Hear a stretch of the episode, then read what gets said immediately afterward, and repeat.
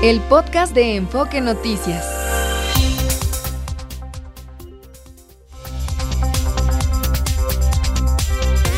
NRM Comunicaciones presenta Amanece en Enfoque Noticias con Martín Carmona.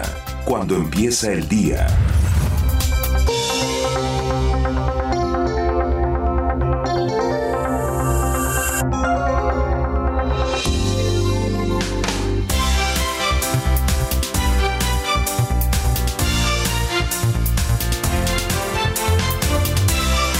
¿Qué tal? Muy buenos días, me da mucho gusto saludarlo. Ya son las 6 de la mañana con dos minutos de este miércoles 7 de febrero.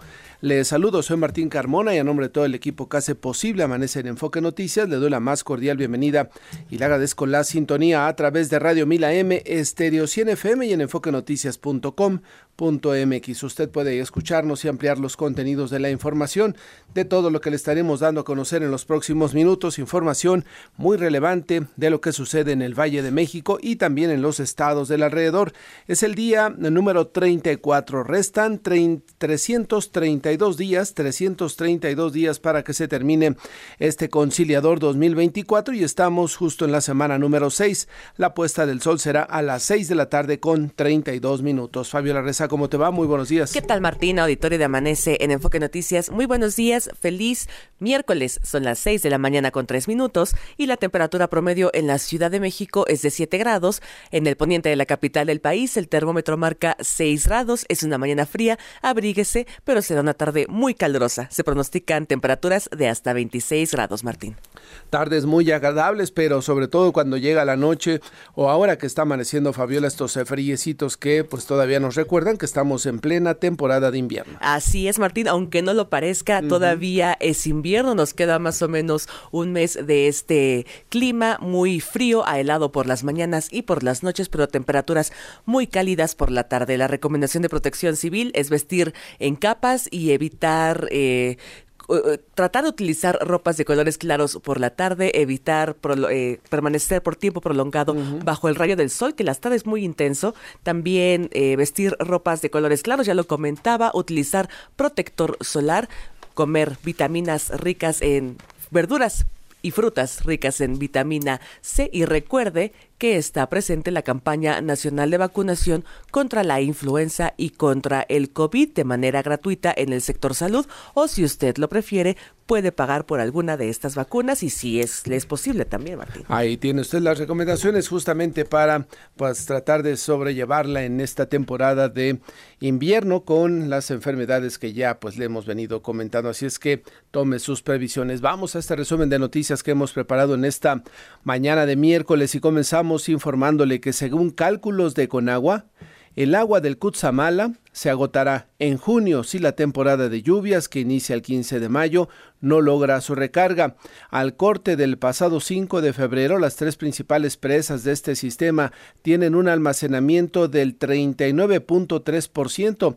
Vamos a escuchar a la directora general del organismo de cuencas del Valle de México, Citlali Elizabeth Peraza Camacho, quien advierte justamente de la problemática que ya le hemos venido narrando.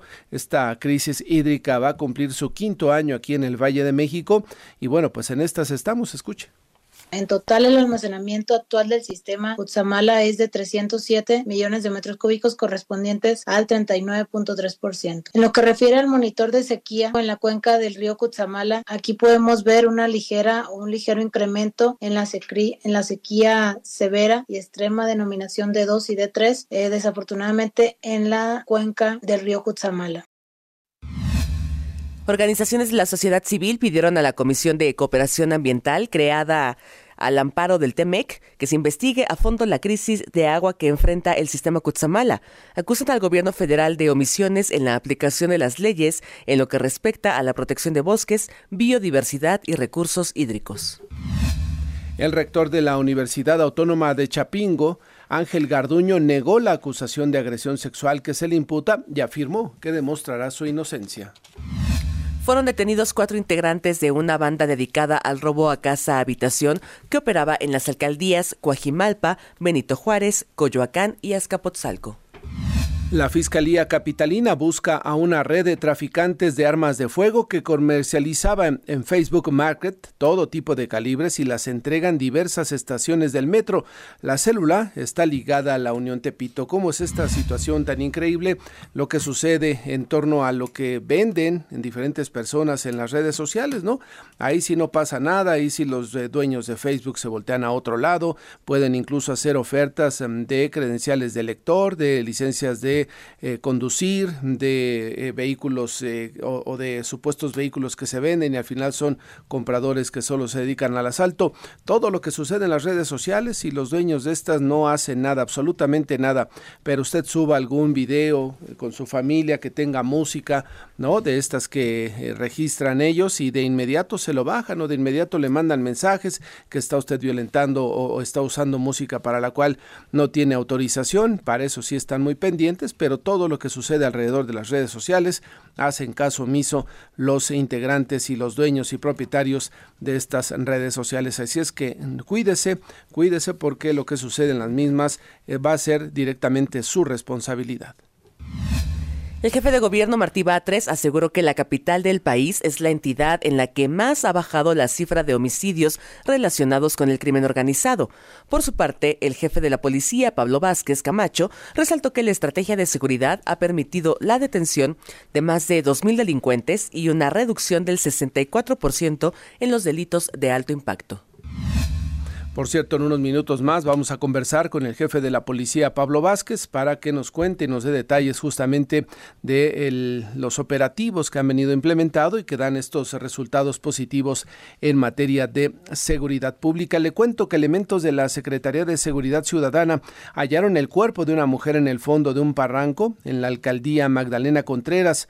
Investigan si se trató de un accidente o si alguien la arrojó. Una joven se arrojó desde lo alto del distribuidor vial Huberto Castillo en la alcaldía Venustiano Carranza. La mujer sobrevivió a la caída y solo resultó con una fractura en la pierna. El presidente Andrés Manuel López Obrador supervisó los trabajos del proyecto de rehabilitación del lago de Texcoco. Los diputados sin partido en el Congreso Capitalino, Mónica Fernández y Víctor Hugo Lobo, solicitaron a la Junta de Coordinación Política integrarse como Asociación Parlamentaria Democrática Progresista. En Información Nacional le cuento que sostiene la canciller Alicia Bárcena que la investigación de la DEA sobre un presunto financiamiento del narco a la campaña del 2006 del presidente López Obrador es un tema cerrado. Uf, estábamos muy pendientes y preocupados. ¿eh? Lo que le urge al presidente, lo que le urge a todo su gabinete era justamente eso, ¿no? Tener el papelito de los norteamericanos que dijeran, no se preocupe, lo investigamos, pero ya está cerrada. Recuerda usted que en uno de los reportajes se decía justamente eso, que por instrucciones de entonces, del entonces presidente Barack Obama se dijo que la investigación se cerrara porque no querían inmiscuirse o no querían que esa pues eh, investigación generara ruido en la relación eh, política de México y los Estados Unidos, ¿eh? no por otra cosa. Se congeló justamente por ese tema de no querer generar más allá del ruido. La investigación se conoció en estos años y bueno, pues ya sabe el efecto que tuvo, pero parece que pues le surgía a los mexicanos que del lado de Estados Unidos dijeran ya no se preocupen, la inversión, la, la investigación quedó guardada. Y es que ayer una comitiva de funcionarios norteamericanos encabezada por Elizabeth Sherwood, asesora de Seguridad Nacional de la Casa Blanca, se reunió en Palacio Nacional y le reitero, apresurados fueron a decirle, oiga, ¿verdad que ya la cerraron? ¿Verdad que ya no los están investigando? Pues eso finalmente les dijeron que sí. Claudia Sheinbaum incluirá en su proyecto de gobierno las reformas que el presidente López Obrador presentó el lunes. Vaya sorpresa. Arrancará su campaña presidencial el 1 de marzo en el Zócalo de la Ciudad de México. Y en Estados Unidos, Ochil Gálvez se reunió con el secretario general de la Organización de los Estados Americanos, Luis Almagro, a quien pidió observar el proceso electoral del próximo 2 de junio. El INEGI inició el levantamiento de los censos económicos 2024, ejercicio que se realiza cada cinco años y permite saber cuántos establecimientos hay en México, a qué se dedican, los principales retos o problemáticas que enfrentan, entre otros temas. Escuchemos a Graciela Márquez, ella es presidenta del instituto. A partir de hoy, el personal del INEGI recorrerá las calles de cerca de 25 mil localidades para recoger las respuestas de las dueñas, dueños o personas encargadas de fábricas, talleres, comercios, locales y expendios. De un recorrido exhaustivo, estimamos obtener la información de más de 6 millones de unidades productivas que abarcan desde el pequeño taller o expendio del vecindario hasta los grandes almacenes, parques industriales y centros financieros. En 2019 había en México 6.3 millones de establecimientos. Le cuento que una nueva iniciativa busca prohibir las corridas de toros vía el Congreso de la Ciudad de México. Se trata de la cuarta propuesta que presentan durante la segunda legislatura sin que las otras hayan prosperado. La nueva iniciativa, presentada por el Partido Verde Ecologista, propone modificar el artículo 25 de la Ley de Protección a los Animales de la Ciudad de México para prohibir esa práctica ante cualquier motivo. La Comisión de Debates del INE aprobó el mecanismo para la selección de las preguntas de la ciudadanía que se harán a los candidatos presidenciales en el primer debate del próximo 7 de abril. La recepción de estas iniciará a las 7 de la mañana del 20 de febrero y concluirá a las 11.59 del 21 de marzo. Las preguntas no deben incluir discurso de odio, inclinación partidista, ideológica, religiosa, violencia, discriminación o que vayan dirigidas hacia una candidatura en especial.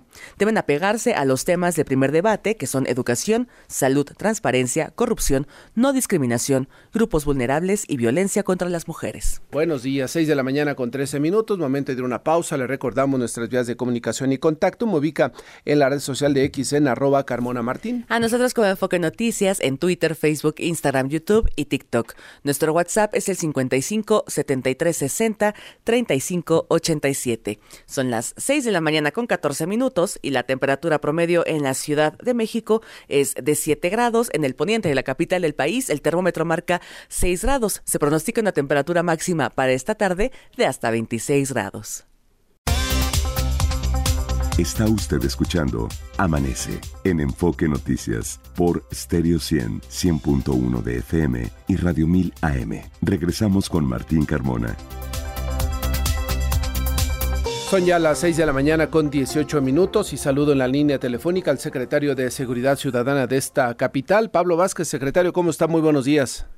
Muy buenos días, Martín. Muy bien, muchas gracias. Saludos al auditorio. Igualmente, secretario, gracias por estar esta mañana y cuéntele al auditorio los datos y los resultados que se dieron a conocer allá, que son muy optimistas, que nos permiten pensar que estamos cada vez eh, más seguros en la Ciudad de México. Así es, el día de ayer el jefe de gobierno Martí Batres, en compañía de todos quienes integramos el gabinete de seguridad, dio a conocer los resultados de seguridad del mes de enero y los resultados fueron fueron positivos, positivos para la gente sobre todo. Lo que se dio a conocer el día de ayer es que el mes de enero de 2024 es el mes que ha registrado eh, la menor cantidad de delitos de alto impacto en lo que va de la administración se tuvo durante el mes de enero un promedio de 52 eh, delitos diarios de alto impacto. Esto es 64% menos de lo que se tenía al inicio de la administración, cuando andábamos rondando los 100, más de 140 delitos en promedio diario de, los delitos de alto impacto. Y también se dieron a conocer dos datos importantes. El mes de enero registró un nivel eh, bajo de homicidios. Eh, cerramos el mes con un promedio diario de 1.8 este lo convierte enero de 2024 en el en el cuarto mes eh, con menos carpetas de homicidio eh, registradas en lo que va de la administración.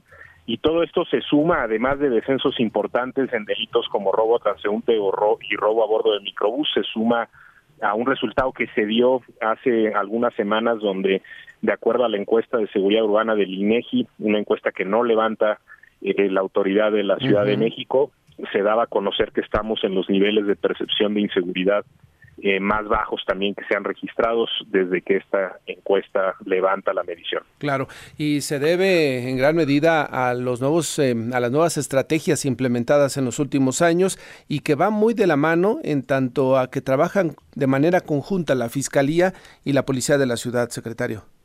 Así es, el binomio Fiscalía, en, en este momento encabezada por el doctor Ulises Lara y Secretaría de Seguridad Ciudadana, Fiscalía y Policía, ha sido muy importante.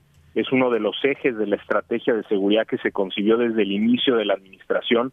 Estos resultados, hay que decirlo, profundizan eh, los alcanzados por esa estrategia. Seguimos en la misma línea trabajando una estrategia que se concibió por la entonces jefa de gobierno al inicio de la, de la administración, que tiene justo este eje que mencionas de la coordinación fundamentalmente con la Fiscalía y la Policía, pero también con el Gobierno de México, eh, los tres órdenes de, gobierno y tenemos también de manera muy importante el trabajo de atención a las causas, reducir las desigualdades, proveer mejores servicios, sobre todo de educación eh, a los jóvenes y también algo que ha sido muy importante que es la eh, inteligencia y la investigación. Se le dieron facultades a la policía para investigar y eso para eh, comentarlo con el auditorio simplemente ha significado en una de sus dimensiones que mucha más gente el día de hoy en la en la ciudad, muchos más policías están investigando los delitos. Antes era una cantidad reducida, solamente los policías adscritos a la Fiscalía investigaban delitos.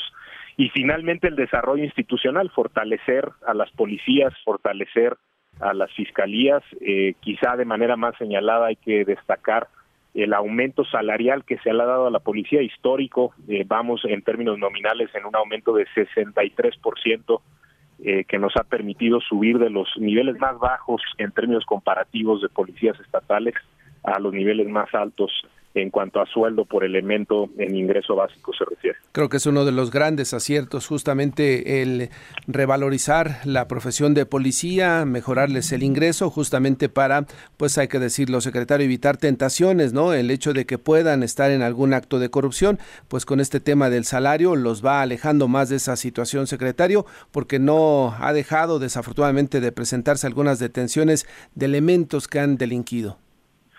Siempre hay retos en ese sentido. Eh, las organizaciones son, son complejas, me refiero a las instituciones encargadas de, del trabajo de, policía, pero en la ciudad se ha hecho un esfuerzo, creo, sin precedentes, como, como bien señalas, en términos de mejorar las condiciones laborales, mejorar la capacitación, especializar esta capacitación eh, justamente en estas funciones de inteligencia, investigación, pero en muchas otras tenemos este, prevención de maltrato animal, eh, atención médica prehospitalaria. Hay varios perfiles en la Secretaría que se han que se han ido especializando y desde luego todas las funciones de control interno se ha fortalecido mucho al área de asuntos internos. Eh, desafortunadamente eh, las investigaciones de este área se han potenciado mucho y eso ha llevado a la destitución de muchos policías en estos en estos años e incluso en este esquema de coordinación con la Fiscalía, lo que antes solo se quedaba en el área de asuntos internos, ahora cuando se detecta la comisión de un delito por parte de algún elemento, se da vista a la Fiscalía y también procede, se procede de manera penal. Todo esto, desde luego, es un trabajo eh, que no termina, que hay que seguir haciendo de todos los días y en eso estamos. Eh, el, el, fenómeno delictivo tiene variantes y hay que estar todo el tiempo todo el tiempo alerta. Oiga, secretario, déjeme regresar a los resultados. Veo, por ejemplo, en el caso de el combate y la investigación y detención de los grupos delictivos, ¿no? De estos eh, llamados, eh, pues, eh, grupos de alto impacto en la Ciudad de México, 274 células desarticuladas y más de 2.400 detenidos, pero todos vinculados a esto que podríamos decir, entre comillas, el crimen organizado en la Ciudad de México. ¿Se les ha pegado fuerte, secretario? Sí, eh, la, la, administración, además de esta estrategia que, que sin duda ha sido un acierto, eh, partió también de otro acierto que fue eh, reconocer la situación de la delincuencia en la Ciudad de México, reconocer el problema, llamarle a las cosas con su, por su nombre, pero también hacer un análisis a detalle que nos permitió dimensionar y poner en su justa medida eh, las operaciones. Se ha, se ha golpeado eh, de manera decidida a células, células que luego a su vez eh, pueden eh, vincularse entre ellas y, crear organizaciones o formar organizaciones más grandes. Los niveles de organización varían, pero lo que decimos siempre, más que la célula, más que el grupo, lo que nos ha interesado en la ciudad es atacar de manera directa la violencia. Ese es nuestro objetivo, independientemente de quién sea quien ejerce esta violencia, la prioridad es la violencia y en eso estamos enfocados. El tema ya de las organizaciones es posterior. Eh, nosotros a quien ejerza violencia, ahí es donde enfocamos y priorizamos nuestros recursos. Correcto. Finalmente, un trabajo que generalmente no se habla mucho, pero que es muy importante y aquí lo destacamos, es el tema de los fraudes a través de eh, las redes sociales, a través de los teléfonos. La policía cibernética creo que ha ido incrementando su labor y su trabajo en ese tema, secretario. Así es, se ha fortalecido mucho el área de operaciones tecnológicas de la Secretaría, también en coordinación con la Fiscalía General de Justicia, que tiene sus propias capacidades. Eh, se han eh, eh, mejorado las herramientas de patrullaje cibernético y todo el tiempo estamos alertas, además, en, una colaboración muy profunda y una comunicación bidireccional permanente con el sector privado, con el sector bancario, con el sector empresarial, las, las distintas industrias, para irnos alertando y compartir información sobre fraudes que puedan afectar a la gente. En este, ayer dábamos cuenta de las detenciones que se han realizado por las modalidades de venta de vehículo fraudulento eh, a través de plataformas de redes sociales. Eh, es un fenómeno que también cambia mucho, la tecnología desde luego eh, juega para los dos lados, pero han crecido las capacidades y hemos por fortuna detectado muchas de estas bandas, desarticulado a estas bandas para prevenir que la gente sea engañada y pueda perder su patrimonio eh, creyendo que a lo mejor está o va a adquirir algo en su beneficio. Sí, sí valdría, y yo no sé si lo están pensando o ya lo hicieron, exigirle a las plataformas, ¿no? A quienes operan las plataformas, secretario, que eh, aumenten los controles para evitar este tipo de situaciones, porque desafortunadamente a veces es gente que tiene poco conocimiento de la tecnología, que tiene pues poco conocimiento de otras opciones de compra y se le hace muy fácil entrar ahí y son los más vulnerables, los más afectados. Sí, eh, yo creo que valdría también comprometer meter más a quienes operan las plataformas, secretario?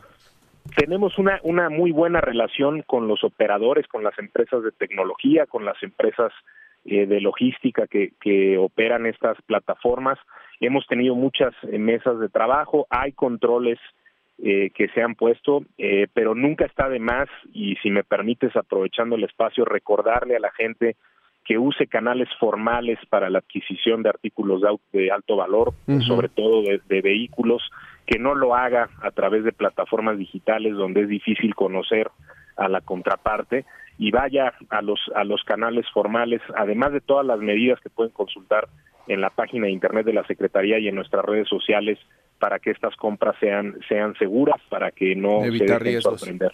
Correcto. Secretario, mm, le agradezco mucho la conversación esta mañana. Seguiremos en contacto revisando y analizando todos los temas de seguridad de la ciudad. Gracias, Martín. Al contrario, un saludo al auditorio y seguimos a las órdenes. Saludos y que le vaya muy bien. Es el secretario Pablo Vázquez de Seguridad, secretario de Seguridad Ciudadana de la capital del país, el jefe de la policía, para que lo tenga usted en claro. Mire, nos daba justamente esta, eh, estos procesos de investigación en contra de los malos elementos de la policía, por supuesto, un reconocimiento a todos aquellos que hacen bien su trabajo en la Ciudad de México, pero mire, fueron 7.208 destituciones de policías, ¿eh? 7.208 destituciones instituciones de policías, 417 elementos detenidos, 219 en fragancia y 198 derivado del cumplimiento de órdenes de aprehensión. Aquellos policías que se dediquen a delinquir, les va a caer la ley, es el mensaje que manda la autoridad. 6 de la mañana con 29 minutos, más información metropolitana. Noemí Cruz, adelante. Martín, auditorio de Amanece en Enfoque Noticias, buenos días. Autoridades capitalinas iniciaron inspecciones en empresas y lugares de trabajo para garantizar que se cumplan con los derechos laborales de las personas trabajadoras del hogar. En caso de que detecte algún incumplimiento a la legislación laboral, dará vista a las autoridades competentes.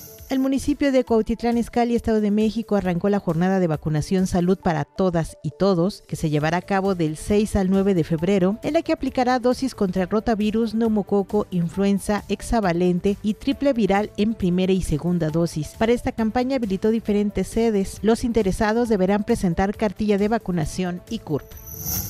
En este mismo municipio mexiquense, del 16 al 18 de febrero se realizará en el Parque de las Esculturas el Festival del Queso y el Vino 2024, que contará con la presencia de más de 60 expositores, tanto nacionales como internacionales. El acceso al evento será gratuito. En el marco del Día del Amor y la Amistad, el Ayuntamiento de Nezahualcóyotl convocó por primera vez a las parejas de la demarcación a participar en el concurso Toda una vida de amor, en el cual premiará a los tres matrimonios más duraderos. Los requisitos para participar es que las parejas hayan contraído nupcias en el municipio, que se podrá comprobar por medio del acta de matrimonio, ya sea del registro civil o de la iglesia, ser residentes y enviar una foto actual donde se ilustre el amor que siente la pareja. La alcaldía Tlalpan dio a conocer que el programa social Prevención de las Violencias Tlalpan ha beneficiado a 29.126 habitantes con un total de 10.600 asesorías psicológicas y jurídicas gratuitas, así como talleres de prevención del delito y pláticas de concientización en las zonas con más casos de violencia familiar como son San Miguel Topilejo y San Andrés Totoltepec. Martín, hasta aquí el enfoque metropolitano. Gracias, Noemí. Los deportes con Javier Trejo Garay. Javier Trejo Garay, buenos Presente. ¿Cómo estás, Martín? Fabi, ¿cómo les va? Buenos días. ¿Qué tal, Javi? Muy buenos Qué gusto días. saludarles. Ayer le preguntaba yo a nuestro compañero Mario González y les pregunto a ustedes si han escuchado, si- con todo respeto eh, lo digo, pero si alguna vez habían escuchado el nombre de un equipo de fútbol nicaragüense que se llama Real Esteli. ¿Lo habían escuchado? No. Grillos. El, Real Esteli de Sí, sí, sí. Y, y además Nicaragua no me digas que es una No, no, potencia no. futbolera, ¿no? No, claro que no. Con todo Pues- respeto, por supuesto. Pues mira, yo creo que la América tampoco había escuchado hablar de ellos y no se les va a olvidar ahora, ¿eh? No se les va a olvidar quién es el No Real. Esteli porque les ganó dos goles por uno al América. ¿Es en serio? Dos por uno, sí. Pero el América jugó con el equipo de 17 años, ¿no? Yo, creo, yo creo que sí, o con cinco jugadores. dos por uno ganó el Real Esteli al América. Era el Gran América, el Super. América, el campeón, Campeón, sí, el que claro. no cree nadie. Qué, El- qué el invicto forma de, en el fútbol mexicano. el ridículo para los Totalmente, totalmente un gran ridículo el que hizo este equipo. Que además el primer gol del conjunto del Real Esteli fue con un tiro penal de al estilo Panenca. Uy, aparte, para eso. humillar más al, al conjunto de Cuapa. Bueno, pues vaya manera de, exhibir, ¿no? O, de arrastrar el prestigio del conjunto americanista ante el eh, equipo nicaragüense, que honestamente lo digo y confieso, en el fútbol de Centroamérica es de los eh, países menos desarrollados futbolísticamente hablando.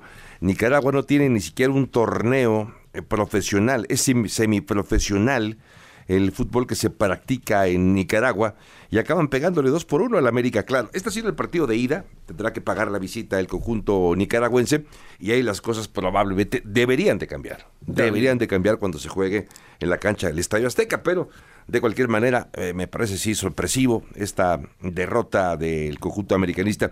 Uno que le fue bien, bueno, bien en el campo, pero mal fuera del campo y ahora le explico por qué. Monterrey fue a pegarle al Comunicaciones de Guatemala cuatro goles por uno. Ganó Monterrey, ganó Rayados, ganó bien con un marcador holgado. El conjunto eh, Chapín tendrá ahora que pagar la visita y probablemente se lleve otros cuatro goles cuando visita el conjunto de los eh, regios, de los rayados del Monterrey. Pero previo al partido hubo un zafarrancho, un zipizape entre eh, aficionados Com- Comunicaciones y Rayados de Monterrey. Lamentablemente tuvo que intervenir la policía antimotines allá en la capital guatemalteca para contener los ánimos de estos rijosos. Al final varios jugadores, eh, varios aficionados eh, lesionados obviamente. Eh, se habla de algunos detenidos, pero sí estuvo la parte, la parte negra, ¿no? El negrito es en el que- arroz. Eso es lo que no queremos ver eh, justamente, totalmente. Javier, ¿no? Cuando vas al estadio, vas a divertirte, vas a disfrutar de un deporte y, y el estar eh, viendo este tipo de escenas o no saber si te debes Sí, de sí, cuidar sí, de sí, uno o de otro, creo que no está bien. Hay Sí, que erradicarlo bochornoso. lo más pronto posible del fútbol. Y de Bochornoso. todo tipo de deporte. Totalmente de acuerdo contigo, Martín. Eh, bueno, esto pasó con dos equipos mexicanos que tomaron parte o que están tomando parte en este torneo de campeones y subcampeones de CONCACAF. Hay otros equipos que entran en acción hoy, por ejemplo, el, eh, conjunto de Chivas va contra el Forge Football Club. Es un eh, equipo canadiense, van a enfrentar entonces también en el marco de este torneo de campeones y subcampeones de CONCACAF, van a enfrentar a este equipo eh, canadiense. El frío, obviamente, que se siente allá en Canadá, pues es, un factor importante para eh, tratar de superar, mientras que otro que también va a jugar contra un eh, canadiense es el conjunto de Tigres. Estos van contra el Whitecaps de Vancouver. Allá está ya el conjunto de los Tigres. Hoy van a, jugar este partido también estos dos equipos, tanto Chivas como el equipo de Tigres. También el equipo de Toluca va contra el Herediano.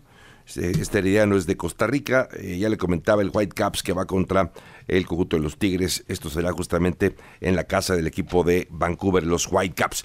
Un eh, tema eh, bueno, hay que destacarlo, hay que comentarlo, hay que celebrarlo. Es la consecución de otra plaza olímpica para el deporte mexicano eh, que ha logrado a través de su participación con esta dupla mexicana de Gabriel Agúndez y Alejandra Orozco, acabaron cuarto lugar en plataforma 10 metros sincronizados. Eh, no les alcanzó para la medalla al equipo mexicano, de hecho China, Corea del Norte y Gran Bretaña hicieron el podio, pero México acabó cuarto. Con este cuarto lugar, aunque insisto, no subieron al podio, les alcanza a estas dos clavadistas mexicanas para poder eh, meterse ya a los Juegos Olímpicos de París 2024. Así que otra plaza olímpica lograda el día de ayer justamente en Doha, en Qatar, donde se está llevando a cabo este campeonato mundial acuático. Enhorabuena por esta dupla mexicana. Y por último, Martín, hablando de el eh, béisbol, ya que hemos aquí dado un seguimiento muy completo a este equipo mexicano de los Naranjeros de Hermosillo, que van representando a México en la Serie del Caribe y en Miami. Bueno, pues digamos que cobró, cobró desquite el conjunto mexicano de un equipo nicaragüense, porque ganó los Naranjeros cinco carreras por dos ante el conjunto de Nicaragua, la novena de Nicaragua, en el béisbol allá en Miami. Así que dos victorias para el equipo mexicano, cuatro derrotas. Así, así terminó la participación de Naranjeros del Bolsillo, Martín. Bueno, pues eh, para olvidarla, ¿no? Para olvidarla y esperar otra, ah, que venga otra serie del Caribe. Oye, Javier, hoy comienza la venta ya de manera abierta de los boletos de los Yankees que van a venir a jugar ah, contra los Diablos aquí a la Ciudad de México. Sí, claro, a finales del mes de marzo. Eh, por cierto, Martín, he escuchado, y no sé si has visto tú también, mucha molestia de parte de los aficionados que están muy caros los boletos para ver a los, a los Yankees. Con todo respeto lo digo. 4.800 pesos el VIP. Con todo respeto lo digo, son los Yankees, ¿no? O sea, no, no es... y además no es un juego de liga, ¿no? Es un juego de exhibición. en, las, en la pretemporada se habla que no van a venir los grandes eh, pues jugadores, que van a venir los mexicanos. Seguramente. Y ciertamente, pues sí ha levantado mucha expectativa, Fabiola. El boleto más barato, que es en la zona de discapacitados, discapacitados cuesta 780 pesos. Le sigue el de jardines de 980 pesos. Y el más caro, el VIP de 4800. Estos son precios sin cargos por el servicio de la empresa que ah, los vende. Entonces se van a disparar. Claro. No, entiendo que no todo el mundo lo puede pagar, ¿no? Me queda claro, me queda totalmente claro, pero bueno, tienes que también es un espectáculo este calibre. A ver a quién pueda ir, y, pueda pagarlo y estar yendo, ¿no? Los Yankees van a jalar mucha gente, claro. Por la expectativa de que vienen y pues sí, hoy comienza a partir de las 11 de la mañana la venta de los boletos para los Yankees. Ayer fue para los abonados, hoy el resto de los boletos, Javier. Sí, sí, son, son espectáculos caros, ¿no? La verdad hay que decirlo, este, este eh, evento por supuesto que lo es, también por la Fórmula 1, por ejemplo, también es un espectáculo caro, sí, me entiendo, pero bueno, son, son espectáculos de primera y como bien lo, lo, comentas, el caso de los Yankees, pues quizá no veamos a los principales jugadores, ¿no? También esa es otra, así que bueno, pues el que pague, que sepa que, igual y no va a ver al equipo 1, ¿no? Al equipo principal de los Yankees, Martín. Te esperamos más adelante, Javier. Seguro. Buenos Buen Día.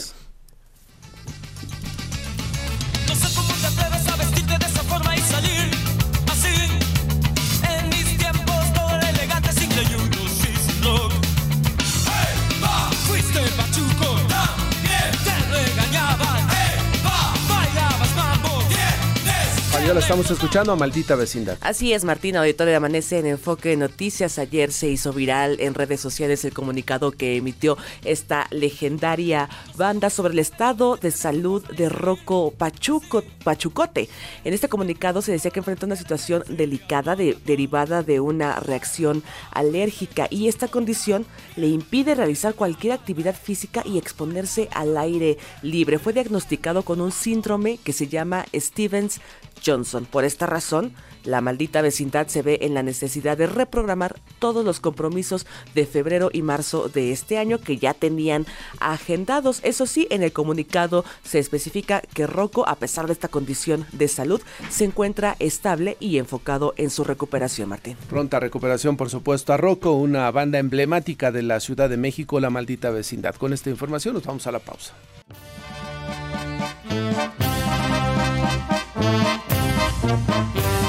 Está usted escuchando Amanece en Enfoque Noticias por Stereo 100, 100.1 de FM y Radio 1000 AM. Regresamos con Martín Carmona. 6 de la mañana con 43 minutos se presentó Juan Enrique Velázquez en el Congreso una iniciativa más para prohibir las corridas de toros en la ciudad. Cuéntanos Juan, buenos días. Con mucho gusto, Martín. Saludos, amigos de Amanece en Enfoque Noticias. Efectivamente, a propósito de la polémica generada en torno a la fiesta brava en la capital del país, el legislador local de la Asociación Parlamentaria Alianza Verde Juntos por la Ciudad, Javier Ramos Franco, dijo que en, una verdadera, un, ver- un verdadero cambio social y verdadera transformación en la capital y del país entero, eh, pues debe incluir forzosamente el respeto hacia todas las formas de vida y eso incluye en primer lugar a los animales. Al presentar ante el Pleno del Congreso Capitalino la iniciativa de reformas a diversas disposiciones de la Ley de Protección a los Animales de la Ciudad de México en materia de corrida de toros, señaló que sistemática y deliberadamente no se ha votado un tema que la sociedad está exigiendo, no solo por las protestas y los amparos, sino por las múltiples iniciativas que se han presentado, entre ellas una iniciativa ciudadana que acumuló más de 15 mil firmas. Aseguró que los legisladores están siendo cómplices de una atrocidad porque siguen viendo cómo asesinan animales en un espectáculo por pura diversión y no hacen nada. Escuchemos. Estamos ante una grave omisión legislativa, porque la Constitución de la ciudad claramente dispone, en la Ciudad de México, toda persona tiene el deber ético y la obligación jurídica de respetar la vida y la integridad de los animales. Así de claro, ni más ni menos. Amigos de Amanece en Enfoque Noticias, Javier Ramos Franco recalcó que a casi seis años de distancia se continuó ignorando a la Constitución y eso no puede ser. Recalcó que el Poder Judicial les está enmendando la plana, lo cual es una total y completa vergüenza. Dijo que los jueces, magistrados y hasta los ministros de la Suprema Corte son los que tienen que estar tomando estas decisiones porque los que deberían hacerlo les da miedo. Martín, amigos de Amanece en Enfoque Noticias, el reporte. Juan Enrique, estamos pendientes. Son cuatro ya iniciativas sobre el tema, pero pues simplemente en el Congreso no atinan a sacar este tema. Así es, pues están ahí, están los amparos, están los que están a favor, los que están en contra, Martín, y pues por ahí alguien dijo que deberían de asumirse como se hace, creo que en, en un país eh, sudamericano, en donde pues solamente, pues no se mata al toro, simplemente se hace la fiesta brava, se simula que pues se mata el toro, pero no se, no sufre el No, animalito. público, por lo menos. Pues sí, Martínez, eh, las dos partes dicen tienen la razón, pero bueno, ahí está la controversia, Martín. Pues sí, atentos estamos, Juan, gracias. Muy buenos días. Buenos días, 6 de la mañana con 46 minutos. De aerolíneas, aeropuertos y más. Con Carlos Torres. Hola Carlos, ¿cómo te va? Muy buenos días. ¿Qué tal Martín? ¿Cómo estás? Muy buenos días, gusto saludarte. Igualmente, Carlos, oye, revisaba el comunicado que me compartiste de Canaero sobre esta situación que involucra a Aeroméxico en su alianza que tiene con Delta. Así es, Martín. El día de ayer la Cámara de Aerotransportes aquí en México, digamos, fijó postura en relación a este aviso de hace un par de semanas del Departamento de Transporte para terminar con la alianza de Aeroméxico y Delta. Aquí lo que hemos insistido, Martín, creo que más allá de que sea un asunto entre aerolíneas, el fondo pues tiene que ver con los compromisos que el gobierno de México eh, se comprometió, pues, valga la redundancia, con el gobierno de Estados Unidos en términos de materia aérea, es decir, poder tener competencia pareja en las condiciones tanto de las aerolíneas mexicanas operando en los Estados Unidos como también de las estadounidenses operando en México. Y definitivamente ese es el tema de fondo que hay en esta, pues digamos, disputa de la cual pues están intervenidas en este caso pues Aeroméxico y Delta y que eventualmente pues eso podría afectar la conectividad y sobre todo el número de opciones para los usuarios. Y bueno, pues eh, la problemática, como bien lo señalas, para los usuarios y sobre todo en el costo de los boletos, Carlos, ¿no? Creo que es lo que más afecta a los eh, usuarios de los servicios aéreos. Sí, sin duda, Martín, porque el, digamos, en los acuerdos bilaterales tienen justamente pues ese objetivo, ¿no? Que haya una mayor competencia, que haya mejores opciones para los usuarios, que haya mejores precios y que haya un nivel, digamos, de integración mucho más profundo entre dos países.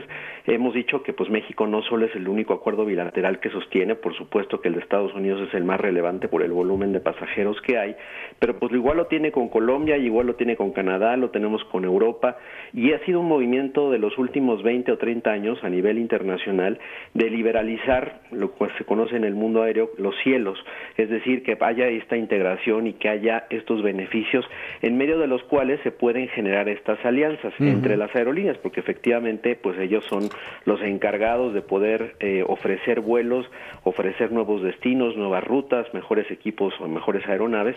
Y bajo esa lógica pues yo sigo insistiendo que más que un problema de aerolíneas es un problema en el que la Secretaría de Infraestructura, Comunicaciones y Transportes y por supuesto el Gobierno de México tendrían que fijar una postura para saber cómo mantener este acuerdo bilateral que se discutió y se aprobó en el caso de México a través del Senado de la República y en el caso de Estados Unidos pues es una facultad que tiene el propio gobierno a través del Departamento de Transporte. Oye, Carlos, ¿y qué novedades estaríamos esperando de parte de las aerolíneas eh, en este 2024, sobre todo en estas mejoras que a veces también los usuarios requieren? Eh, Pues así es, Martín. Eh, te diría yo que, pues no todos son malas noticias, ¿no? Digamos a nivel internacional hay, pues digamos este año y el que viene hay un movimiento importante en términos, digamos, de mejor conectividad en aeropuertos tan importantes como puede ser Los Ángeles, donde México pues tiene una gran conectividad con este destino, donde recordarás que recientemente pues ya se inauguraron, pues no solo las modificaciones y remodelaciones de las propias terminales, sino también la conectividad que hay alrededor del aeropuerto. Es un aeropuerto que valga la redundancia aquí, es un aeropuerto también muy antiguo, es un aeropuerto que genera mucho volumen de usuarios, pero que a diferencia de nuestro principal hub, en el caso de México, el de la Ciudad de México, pues ahí hay pues distintas áreas de alquileres de coches, de transporte este ferroviario, de estacionamientos, todas estas áreas aledañas que están en el aeropuerto, pues ya se han logrado conectar a través justo de un tren dentro del propio aeropuerto, lo que va a permitir pues descongestionar, ¿no? el número de pasajeros y las colas que se hacen en las áreas de migración, de aduanas, y creo que este ejemplo viene a colación, pues justamente porque ante las críticas de que nuestro aeropuerto pareciera que ya no tiene remedio, pues ahí hay un ejemplo muy cercano y donde muchos mexicanos y mucha gente aquí de la audiencia seguramente lo habrá utilizado como vuelo de final o incluso como vuelo de conexión atravesando por este aeropuerto donde las condiciones y la gran diferencia como le hemos dicho aquí pues es la cantidad de dinero que se invierte para poderle dar viabilidad need of.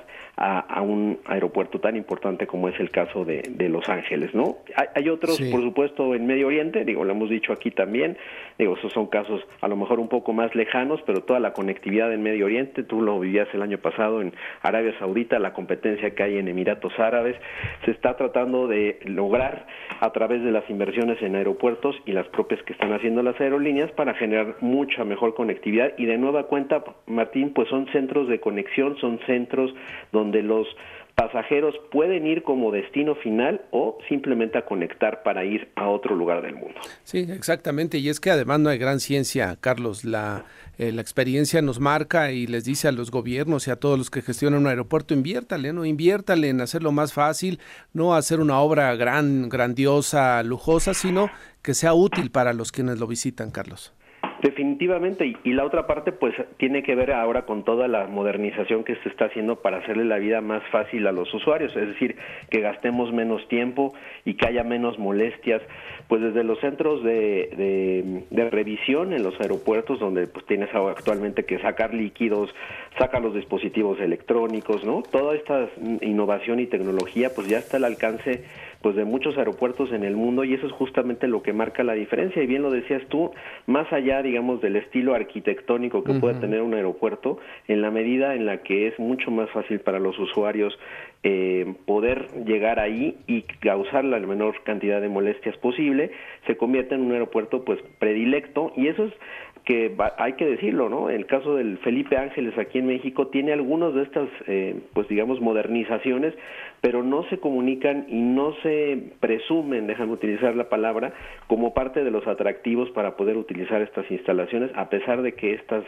pues ya tienen este tipo de modernidad, el reconocimiento facial incluso, o la simplemente el escaneo de los boletos para poder cruzar Más rápido. este mucho más rápido. Son cosas que parecen muy pequeñas, Martín, pero, Pero- ya cuando uno está en el aeropuerto, tú lo sabes bien, eh, pues te cambian definitivamente toda la experiencia. Totalmente, totalmente. Oye, veía datos de que el AIFA se ha consolidado como uno de los aeropuertos de movilidad de carga, si se le llama así, eh, se ha vuelto ya pues un favorito, todas las empresas, de todas estas empresas de carga, pero pues yo creo que era, era, era uno de, los problemas que más tenía el aeropuerto de la Ciudad de México y que se, se utilizó como un desfogue, ¿no? Vámonos a la IFA, nos ayuda mucho los accesos vía carretera que se tiene para las empresas.